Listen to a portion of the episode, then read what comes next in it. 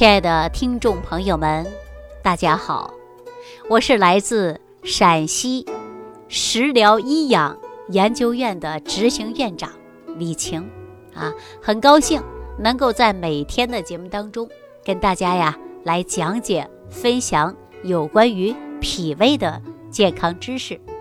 当然呢，我非常感谢大家长期以往的来关注《万病之源》说脾胃的。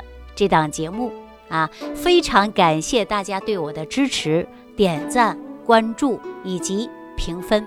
在此呢，李晴我也祝愿所有的听众朋友啊，都能有一个健康的身体、快乐的生活啊。上期节目当中呢，我给大家讲到了李东垣，说李东垣呐，在那个年代啊，给大家治疗饮食过激的故事。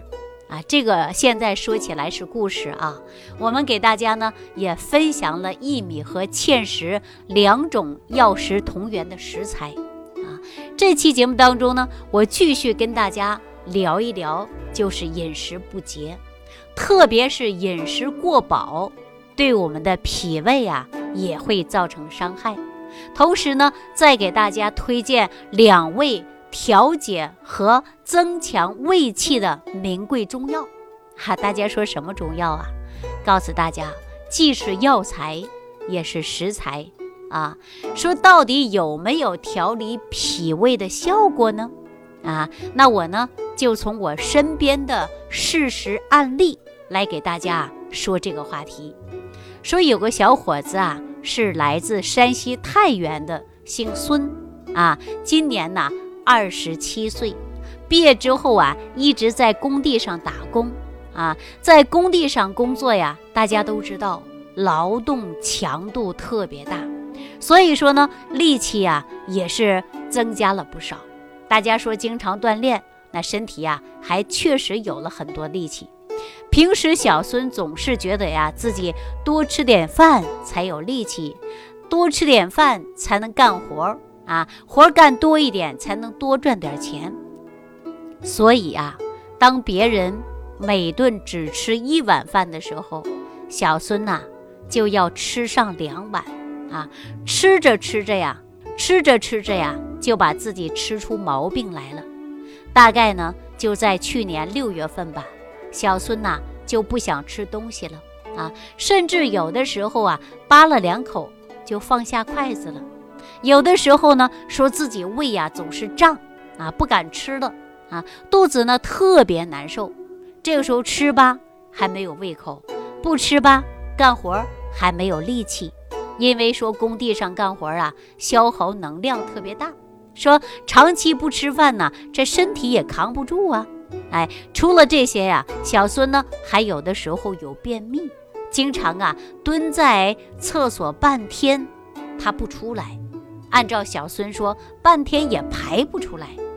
那小孙的叔叔啊，也在工地上干活。听说呀，咱们万病之源说脾胃这档节目，就赶紧的啊联系了小孙，让小孙联系我啊，说您听听这档节目啊，说李老师讲的就是您这个情况啊。说我一看小孙这个情况啊，我就给他诊断一下。原来小孙呐，就是因为平时饮食不节啊，经常暴饮暴食，导致脾胃受伤了。所以说胃里边的元气跑光了，小孙呢就出现了胃胀、胃痛、不想吃饭、有便秘的情况。那我呀就告诉小孙说：“幸好啊，你发现的早啊，要是耽误一段时间呢，脾胃出现了大的毛病。”比如说浅表性的胃炎、胃溃疡、胃出血，那就麻烦了，对吧？我一说完之后啊，小孙呐就对我说：“啊，这个情况应该怎么办呢？啊，怎么办呢？”他就一脸茫然。我告诉他说：“你不要担心啊，脾胃的问题呀，它没有特效药，它也没有灵丹妙药。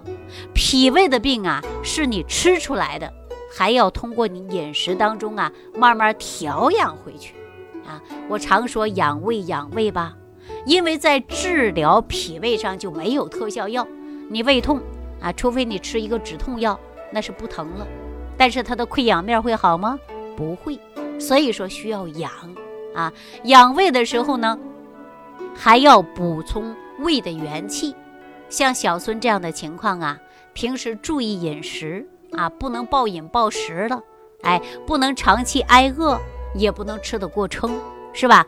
我呢就用李东垣的办法，给他开了一些常规健脾胃的食疗以外，我又建议小孙呐去买了人参和山药回来，啊，泡水喝，或者是煮粥啊、煲汤啊都可以。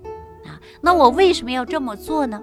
啊，首先呢要了解人参和山药的功效，你肯定啊就会同意我为什么会这样给小孙呐调理他的身体了。大家都知道人参吧？人参可是名贵的药材，对不对？它是大补元气的，当然呢也能补充我们人体当中脾胃的元气呀。哎，原有的人参呢，就能增强人的体力，提高人体的免疫能力。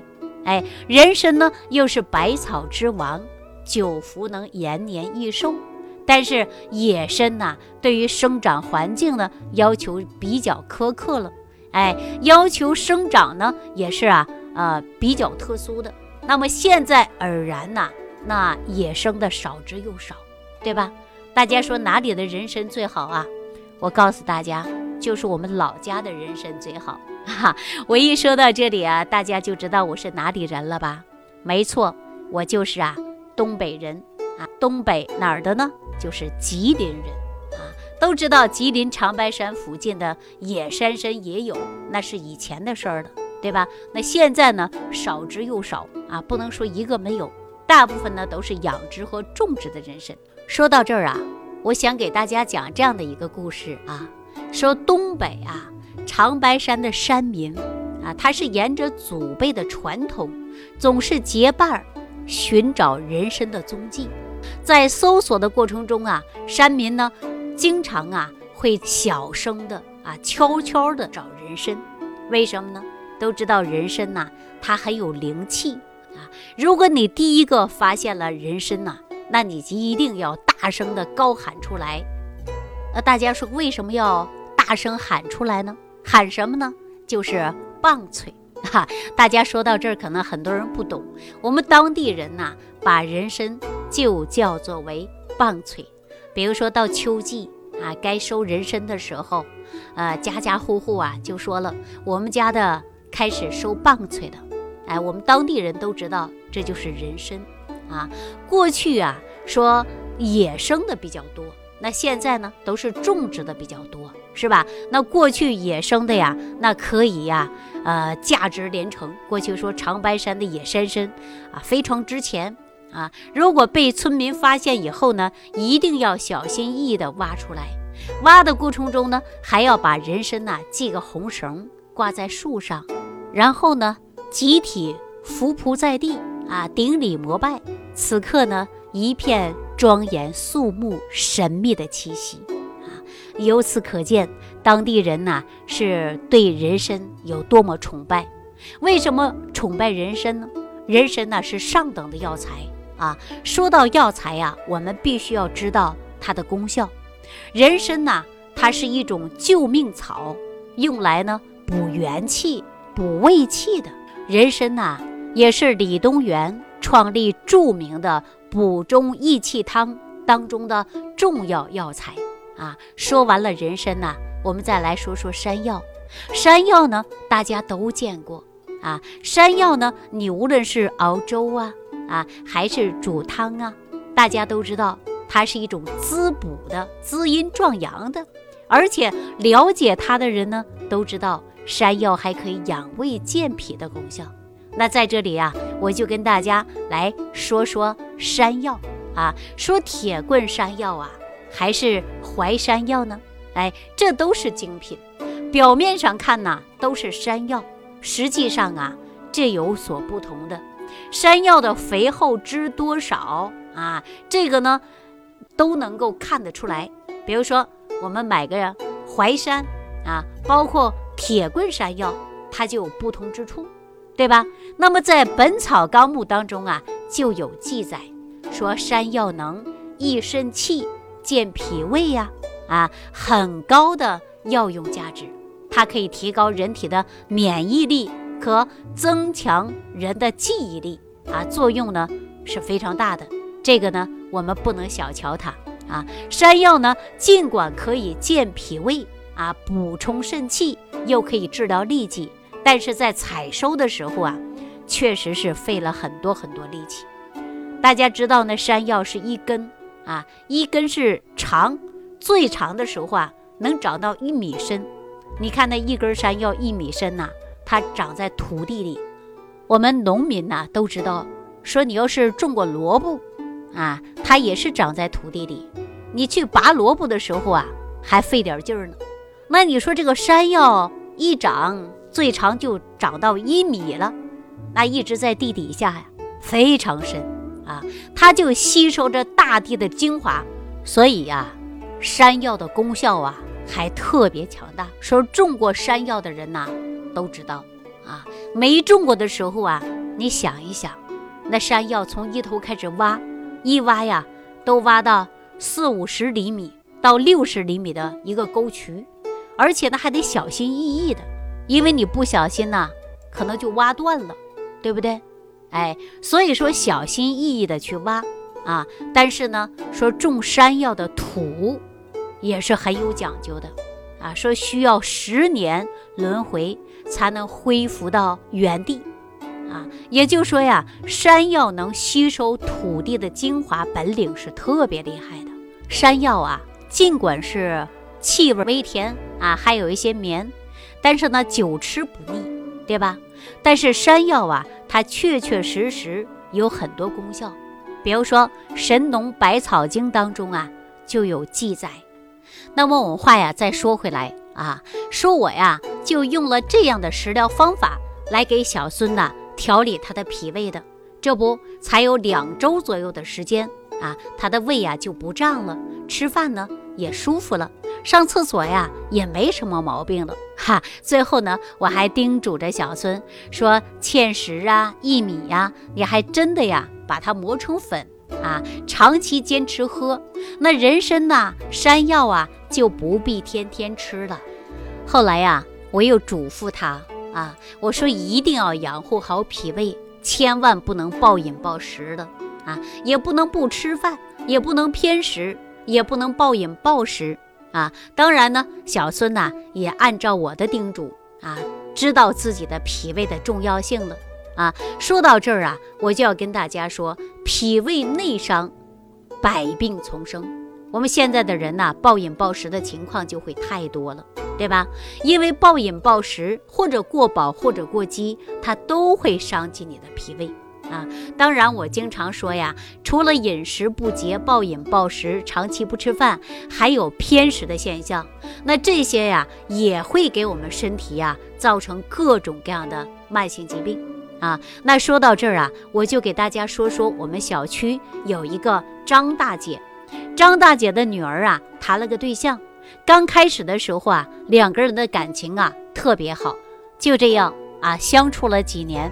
大家都知道说男大当婚，女大当嫁呀，对吧？这不到了谈婚论嫁的时候了，突然呐，男方就开始嫌弃啊张大姐的女儿呢，说略微有点胖了。啊，说让她去减肥，又不减肥呢，就分手。说年轻人呐，总有冲动的时候。这不，张大姐的女儿啊，就接受了，说分手就分手。这分手之后啊，张大姐的女儿啊，就非常伤心啊，又非常郁闷，但是呢，经常不甘心呐。说已经处了这么多年了，情感也很深了，就是因为这几年发福了，就要分手吗？啊，结果呢？她自己呀就想了，我一定要减肥，啊，把自己的身体调养到最好状态。结果她就听别人说运动减肥啊，于是呢，张大姐的女儿每天大早上起来就在我们小区院子里啊跑来跑去的，啊，坚持几天坚持不下去了啊，又听同事说呢，说呀节食可以减肥，说每天你就吃一顿饭，或者是不吃饭，只吃苹果，只吃蔬菜。吃黄瓜就能减肥的。后来呀，他干脆就按照这种方法了，每天吃个鸡蛋啊，喝两口牛奶，吃个苹果啊，就这样吃。大家呀，想一想能不能瘦？告诉大家，真的瘦了啊！这不过了一个多月，他确实瘦了。刚开始啊，感觉没什么事儿。后来呢，他发现呢，每一天呢都会头晕眼花的，啊，肚子里边呢有隐隐作痛，啊，每次呢月经来的时候啊，那肚子疼的更是撑不下去了。这时候啊，张大姐就着急了，说这孩子以前没有过呀，怎么会突然出现这样的事儿呢？于是呢，就给我打了个电话啊，说说这样的情况，因为我知道啊，这是脾胃方面的问题啊，因为这都是因为脾胃受伤了，所以说气血不足导致月经不调啊，来月经的时候啊，小肚子疼痛。结果呀，我了解他的症状之后啊，我给他开一些食疗方法，并且呢，还请出了我们食疗研究院的程大夫。啊，给他做出了相应的诊断，哈，知道他自己真正是因为减肥不得当，导致呢胃部出现了问题，那么及时得调整，如果不调整以后啊，那真的就像我们李东垣所说，脾胃内伤，啊，就会百病丛生啊。确实，减肥不得当，造成人体的免疫能力低下，那这种情况下呢，我就给他推荐一个食疗方法。啊，然后呢，我们程大夫呢也给他推荐了一些方子和方法。那我给他用的什么食疗方法呀？就是用的芡实和鸡内金一起给他磨粉了，每天呢给他冲服。就这样下去啊，张大姐的女儿啊，肠胃慢慢得到了很大的恢复啊。为什么我给他推荐芡实和鸡内金呢？因为前边啊，我给大家说了芡实啊，它含有丰富的淀粉，能够给人体提供大量的热量，并且呢，呃，里边含有多种维生素，保证人体当中的营养成分的吸收，并且还有丰富的粗纤维啊，就是肠道的益生菌食物的来源，叫益生元。啊，所以说芡实啊，确实可以改变肠道的环境，可以清除肠道当中的多余的废物啊，清理肠道因饮食不洁而出现的各种问题。那对于肠胃呀疾病的问题啊，确确实实有很好的预防和调养的作用。而鸡内金呢，鸡内金本来就是消化食物的啊，而且呢，长期呀脾胃不好，消化不良。那我们说用一点鸡内金就可以助消化啊。说鸡内金是什么呢？鸡内金呢，就是鸡胃里边的那个黏膜啊，它也是一个消化器官。所以说，我们使用鸡内金呢，常常治疗的就是胃炎，或者说是萎缩性的胃炎引起的消化不良、食欲不佳啊。那么吃完饭之后有胃胀啊，这种的情况。那么就可以呀，使用一些鸡内金啊，可以缓解和治疗肠胃疾病的问题的。那结果呢，我就帮张大姐的女儿啊调理大概有二十天左右啊。那张大姐呢，就直接跑我家里来了，说女儿的身体呀，比过去呢有了很好的恢复，胃呀也不疼了，没有以前那种便秘的啊，这不也正常吃饭了。这回呢。张大姐跑我家里来呀，还有个事儿让我帮忙。什么帮忙呢？就是想让我给她呀一套减肥的方子啊，说既能减肥又不伤脾胃，应该吃什么比较好呢？哈，这是来向我取经来了。结果呢，我毫不保留的就把一些有效的方子给她讲一讲，让她回去按照食谱去吃，既能减肥又不伤。脾胃，好了，那今天的话题呢，就为大家讲到这儿了啊。下期节目当中，继续跟大家分享万病之源，说脾胃。收听既会有收获，感恩李老师的无私分享。如果您喜欢本节目，请关注李老师并订阅本专辑，点击屏幕的右下角订阅按钮。听众朋友，让我们共同期待李老师明天的精彩分享。